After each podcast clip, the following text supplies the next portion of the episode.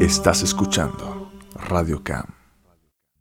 Hola, bienvenidos a la segunda edición del podcast Radio Cam. Les habla Ana Paula Gocio. Y en esta ocasión quiero hacer mención de que en Radio Cam nos dimos a la tarea, en medio de la crisis mundial por COVID-19, de buscar, conectar y entrevistar a una grande del medio de la música, los eventos en vivo, de la Soundcheck Expo y también de la revista mensual Soundcheck.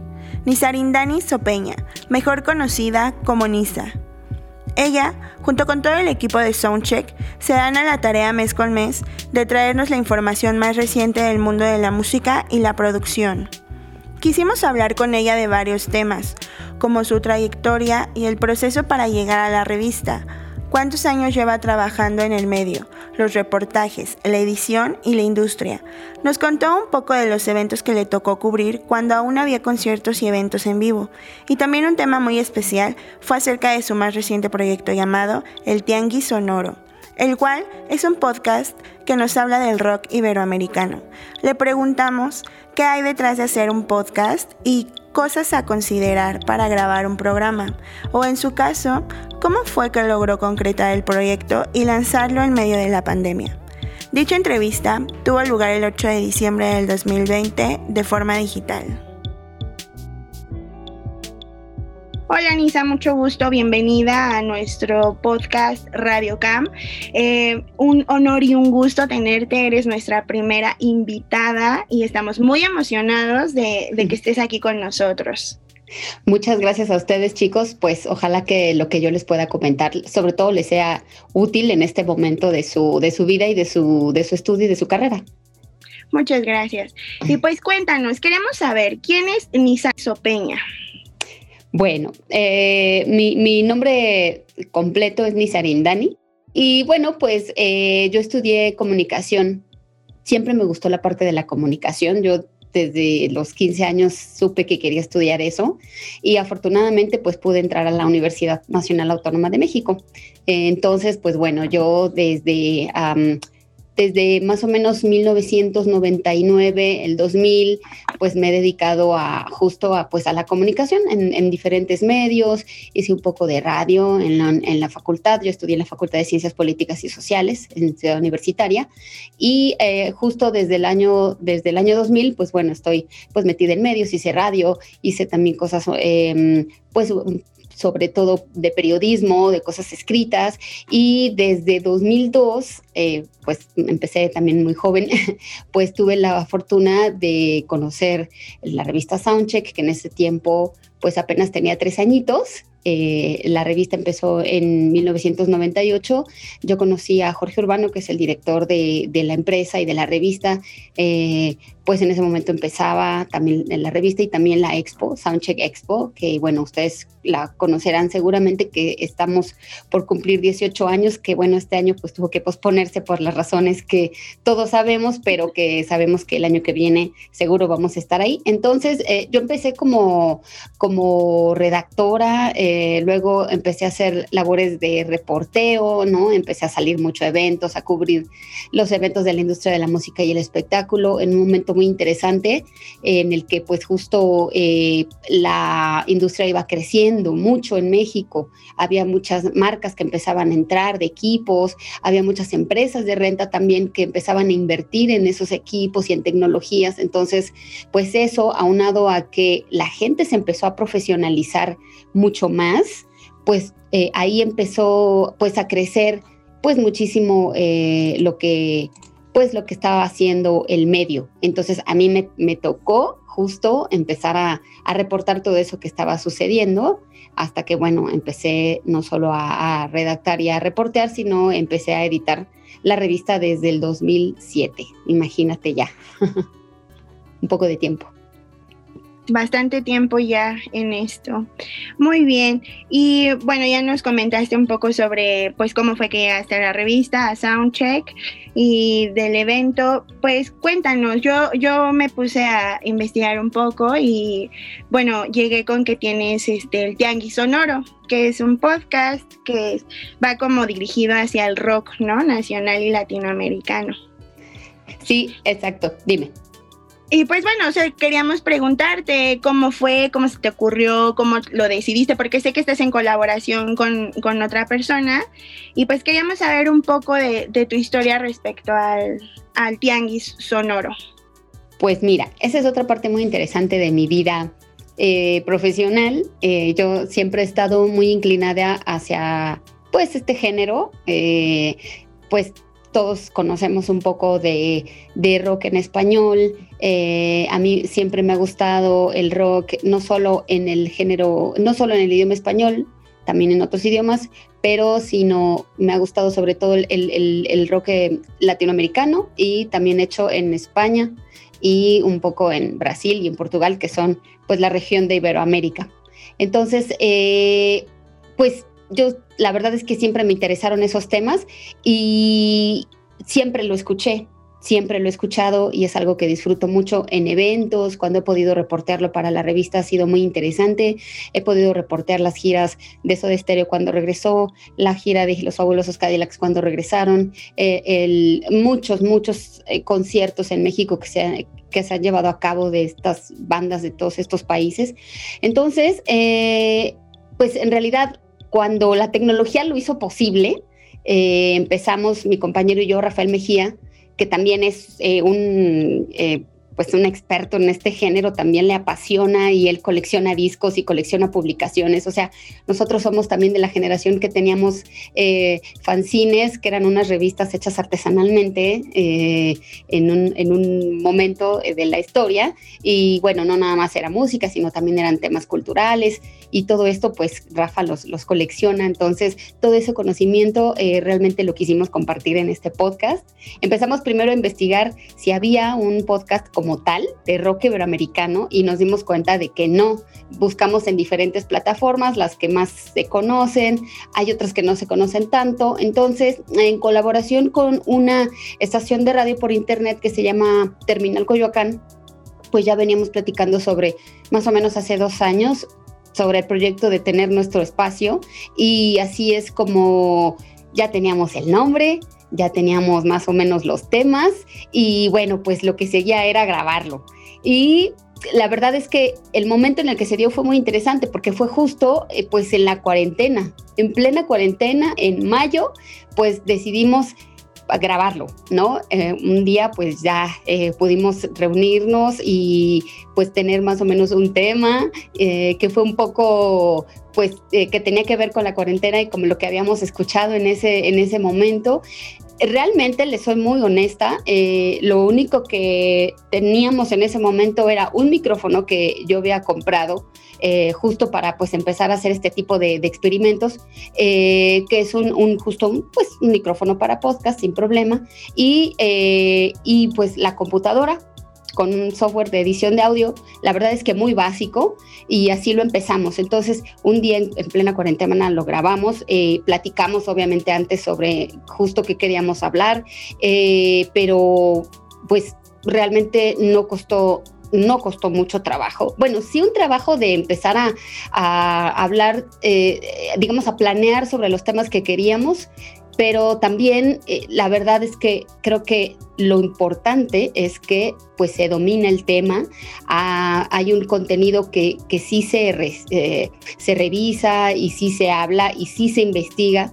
Con eso nosotros pues la verdad, la, la, la siguiente parte en lo, en lo técnico que realmente la verdad es bastante artesanal, pero le, dedicamos, bastante tiempo para que quede muy bien. Eh, y ya después termina el Coyoacán, lo que hace es ya subirlo a su plataforma y eh, pues es lo que pues es lo que hacemos en el Tiagui Sonoro. Perfecto, muy bien. Y bueno, cuéntame, de acuerdo a la experiencia, porque por lo que sí es que ya van dos temporadas, ¿no? De, del Tianguis Sonoro, pues de acuerdo a tu experiencia que llevas, que es supongo toda la cuarentena, em, ¿qué estructura crees que debe tener un podcast? ¿O qué es lo que tú has aprendido eh, durante tu trayectoria eh, o en este año de lo que lleva un podcast? Muy bien, pues mira, yo creo que lo primero que tienes que saber es justamente del tema del que vas a hablar. Eh, independientemente de los recursos técnicos con los que se cuenten, y además porque yo lo he podido ver eh, en, mi, pues en mi trabajo, eh, si bien es cierto que la tecnología es importante, creo que a la par de importante, si no es que más importante, es de lo que, de lo que tú vas a hablar. Entonces, sobre todo en los podcasts, creo que tienes que tener un tema muy, ah, muy concreto. Si es posible, hacer una investigación acerca de qué, de qué tema o, si tú, o si el tema del que vas a hablar tú o del que quieres hablar ya existe en otros podcasts, porque como ustedes saben, hay cantidad de, de podcasts y de programas y de lo que tú me quieras hablar, de lo que quieras. Entonces, eh, creo que tienes que hacer una buena investigación. Si te interesa hablar de la música clásica y de la ópera, ok, pero ¿qué de la ópera? ¿No? Eh, hay muchos temas y muchos aristas. Entonces, primero es investigar acerca de lo que tú quieres hablar y, y pues que aporte. Yo creo que eso es lo principal, yo diría. Y luego, en cuanto a, la estructura, hay diferentes estructuras. Un, podcast realmente puede ser breve, un podcast puede ser de 10 minutos, puede ser de 15 minutos.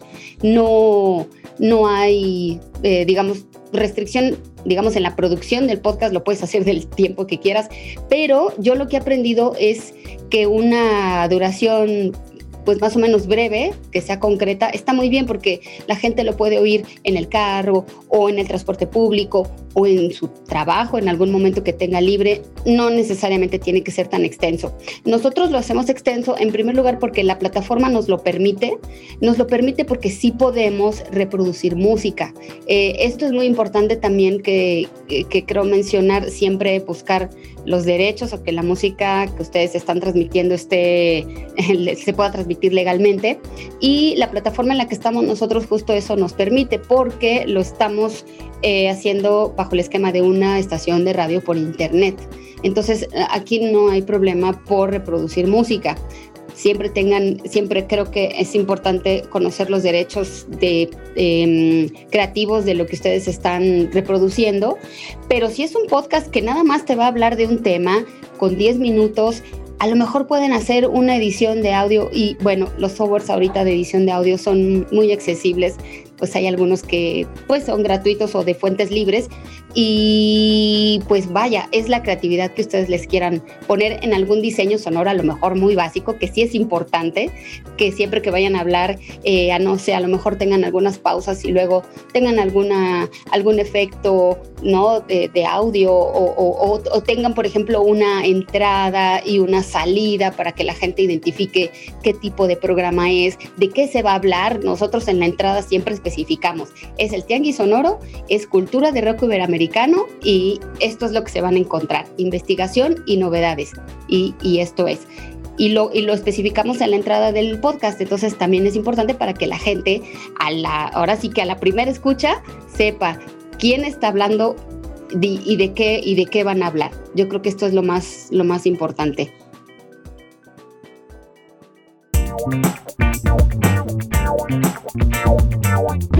Estás escuchando Radio Cam.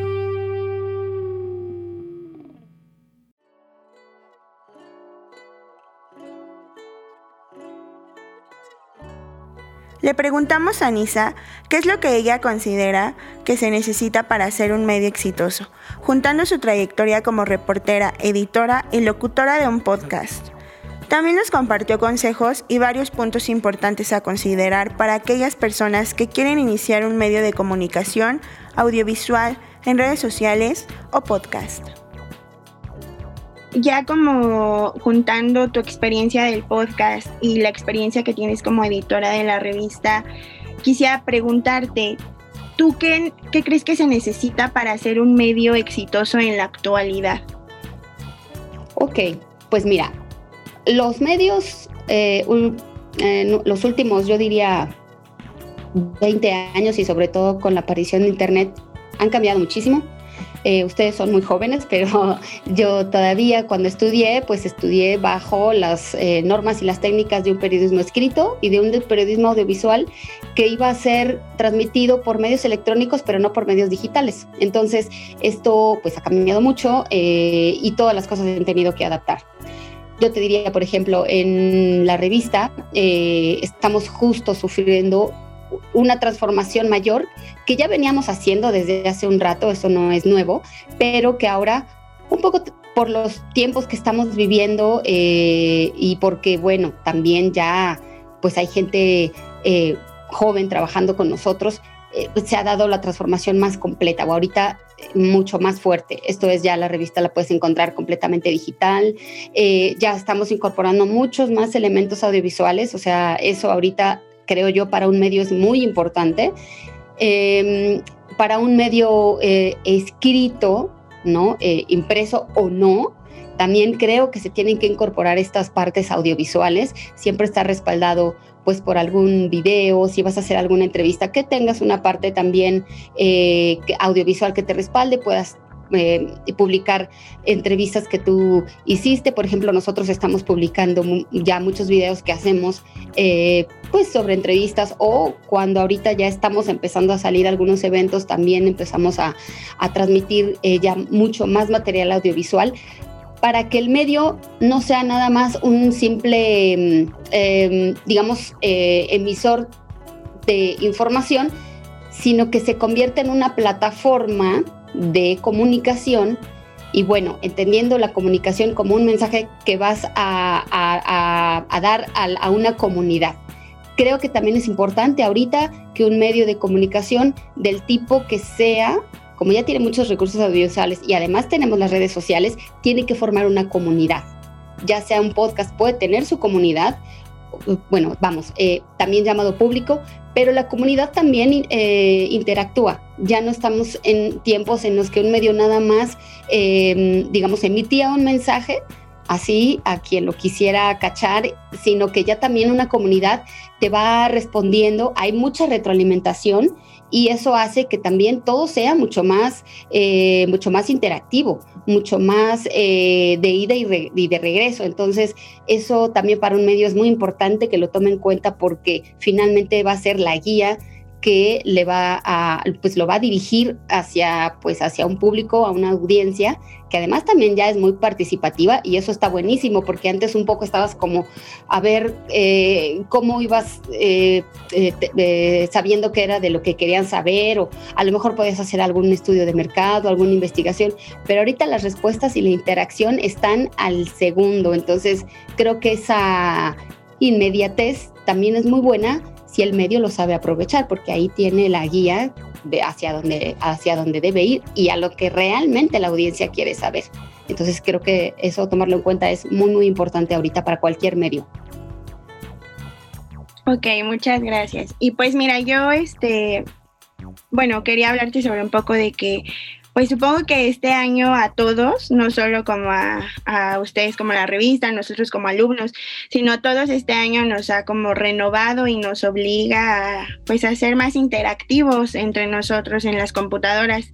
Como dices, pues sí tenemos pues más opciones, ¿no? De interactuar con el público gracias a las redes sociales. Y pues bueno, ¿algún consejo que nos quieras compartir? Pues claro, yo creo que como te decía, lo más importante es que los que nos están escuchando y quieran iniciar ya sea un podcast un medio de comunicación eh, en las redes o en una plataforma en internet, se fijen muy bien en lo que van a decir, eh, que realmente creo que el contenido sigue siendo algo lo más importante. Eh, bueno, sé que ustedes están pues estudiando cuestiones un poco más técnicas, a lo mejor en cuanto al audio. Eso es muy importante también, por supuesto, pero yo les diría que mm, no busquen un equipo a lo mejor novedoso o, muy famoso, nada más por eso, sino que realmente exploren todas las posibilidades que tienen eh, a la mano, eh, con lo que tengan y puedan trabajar. Eso será buenísimo si están cuidando sus contenidos, si realmente están investigando de lo que ustedes están hablando.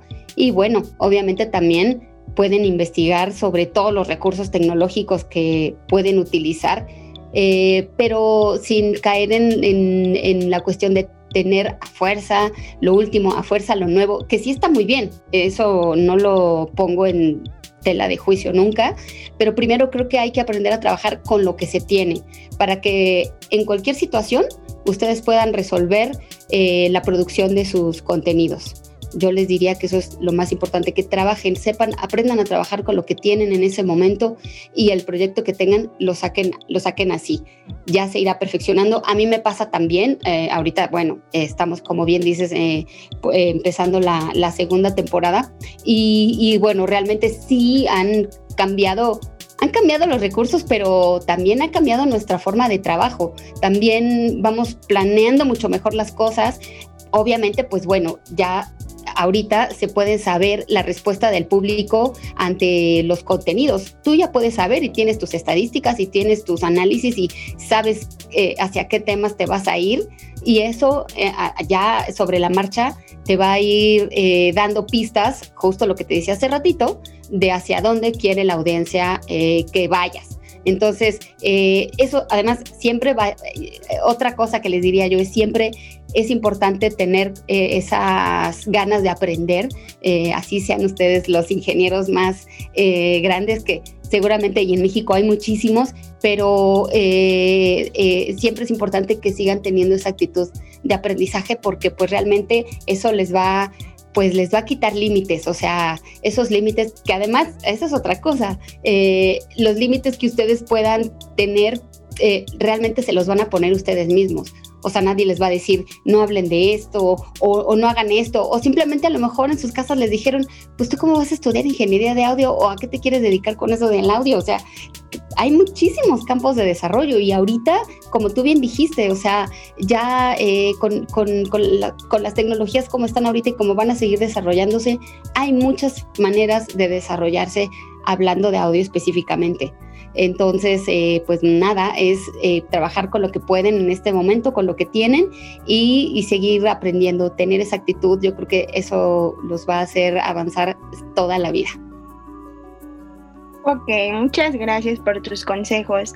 Y mira, retomando el tema de, del tianguis sonoro, ¿alguna anécdota que, haya sido muy representativa, chistosa, eh, que hayas tenido durante la grabación de estas dos temporadas que nos quieras compartir? Pues mira, realmente hay muchas porque es un podcast que se hace de una manera, como yo te decía, artesanal, pero que no quiere decir que no sean cuidados los detalles. Eso, eso es importante decirlo, porque una cosa es que tú lo hagas con tus medios y otra cosa que no cuides los detalles. Siempre hay que cuidar los detalles.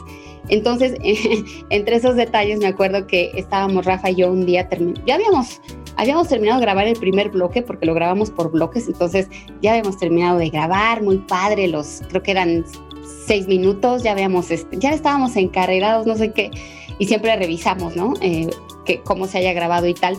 Entonces, teníamos el micrófono justo en el, escritorio donde tenemos la computadora porque es en un escritorio normal y nunca nos había pasado que escuchábamos, escuchábamos una vibración y una vibración y una vibración. Bueno, aparte de que tienes que grabar donde cuando tengas, digamos, el menor ruido posible, cotidiano, porque cotidiano hay de todo y ustedes lo saben, me imagino que en sus juntas escucharán todo tipo de cosas, desde el, desde el perrito del vecino hasta los niños que están jugando, eh, o sea, todo eso, eh, pues eh, tratamos de evitarlo grabando en las noches pero había una vibración, había una vibración y no sabíamos y decíamos, no, pues que es que no es la, no es la, no es la laptop, o sea, teníamos una computadora eh, portátil más eh, un monitor también y, oíamos y oíamos de dónde y de dónde y de dónde es, hasta que de pronto pues nos quedamos escuchando y era no la computadora portátil, sino la vibración del monitor,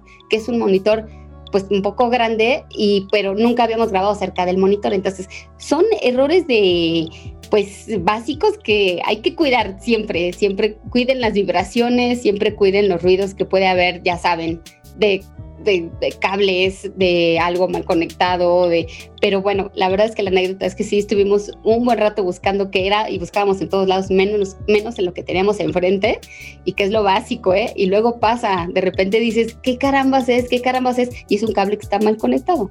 Eso pasa en las mejores familias.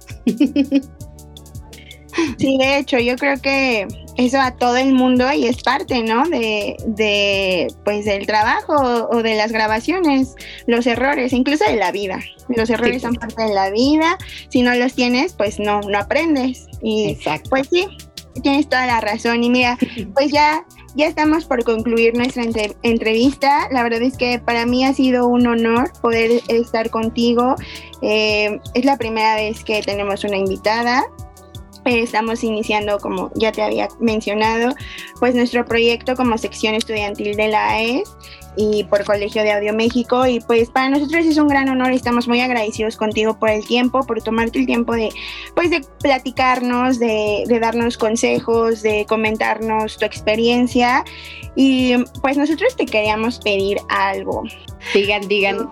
Pues queríamos darte la mención como nuestra madrina, ya que eres pues nuestra primera invitada y esperemos que esta sea la primera de muchas, ¿no?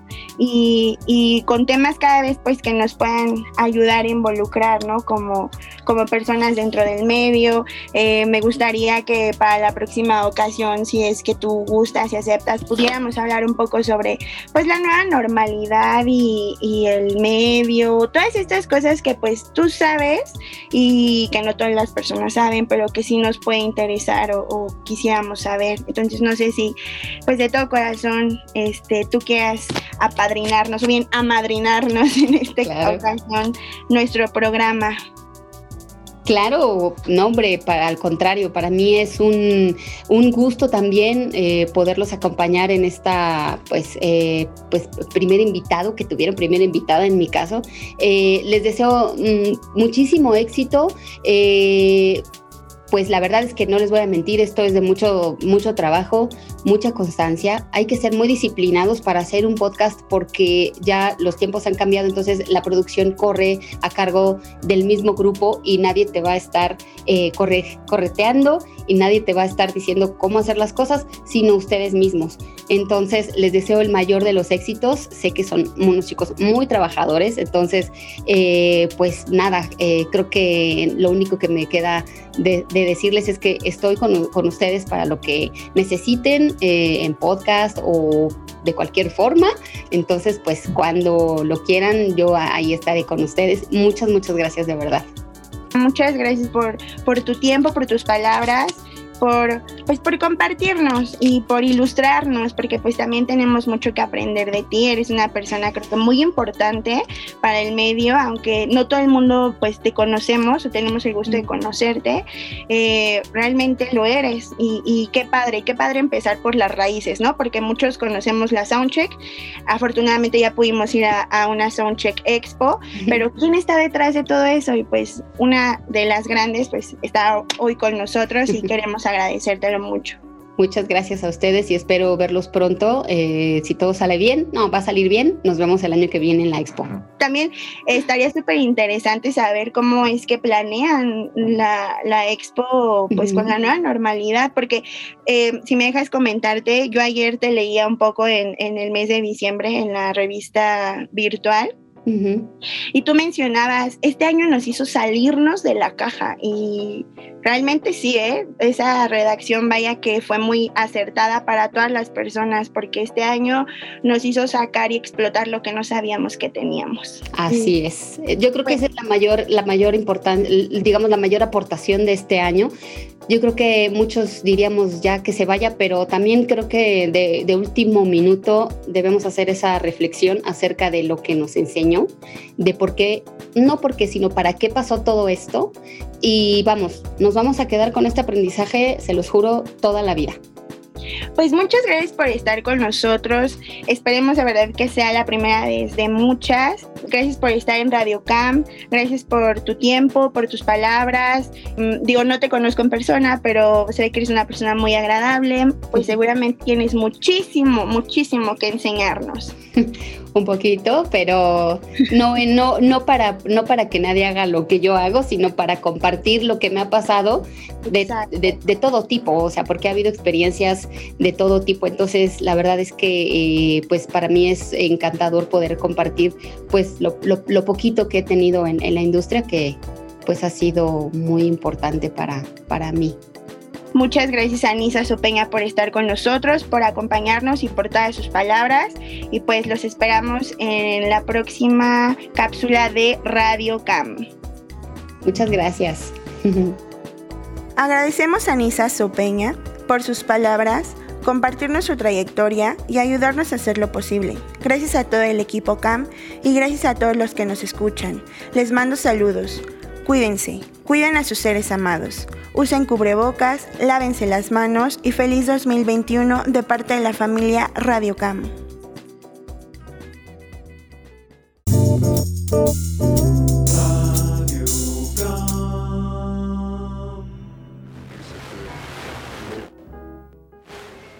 La producción de este podcast corrió a cargo de la sección estudiantil AESCAM.